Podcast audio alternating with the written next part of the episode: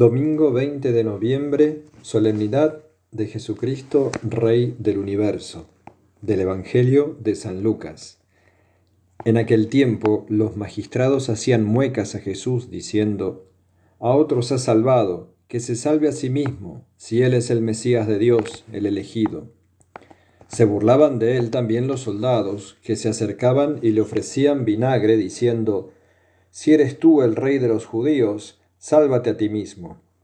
Había también por encima de él un letrero. Este es el rey de los judíos.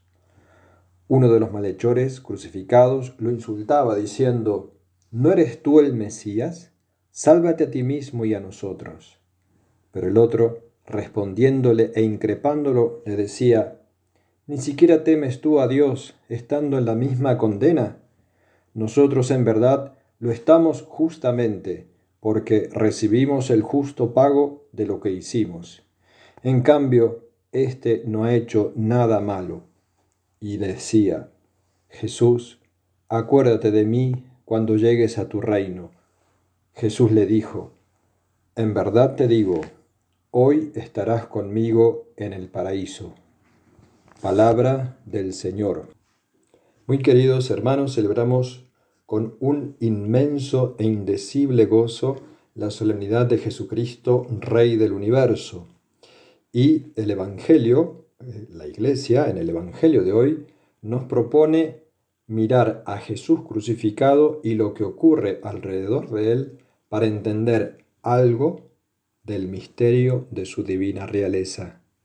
Y digo algo porque es un misterio muy profundo que nos cuesta entender, ya que asociamos la realeza al, poderío, a las riquezas, a los territorios, a, a toda la pompa del mundo. Y Jesús se manifiesta rey en la cruz. Lo veo crucificado y lo llamo rey. Así decía San Cirilo de Alejandría comentando este Evangelio. Y la cruz entonces es el momento de la verdad. Jesús le había dicho a Pilato cuando se confiesa rey delante de él, yo para esto he venido al mundo, para dar testimonio de la verdad. Y la cruz es la verdad. Por eso, cuando Jesús muere en la cruz, se rasga el velo y aparece el Santo de los Santos, el Rey de Reyes, la verdad encarnada, crucificada y resucitada. Bájate de la cruz, le decían, si eres el Mesías, si eres el Rey, bájate de la cruz, sálvate a ti mismo y creeremos en ti.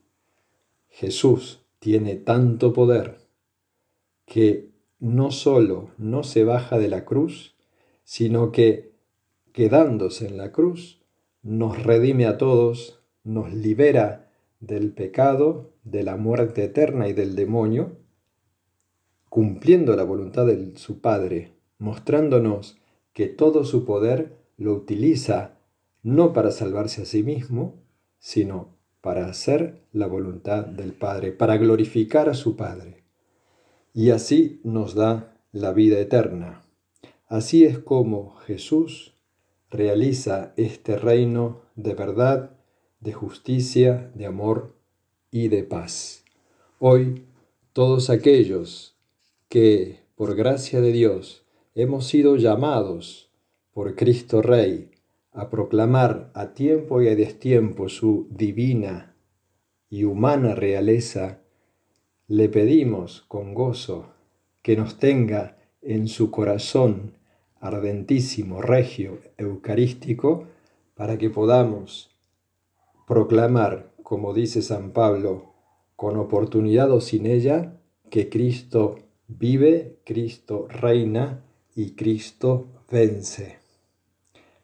Es necesaria la cruz, es necesario el fracaso, el oprobio, el vituperio, como dice San Ignacio de Loyola, pero simplemente para que se manifieste todo el poder de Cristo Rey. Gloria al Padre, gloria al Hijo, gloria al Espíritu Santo.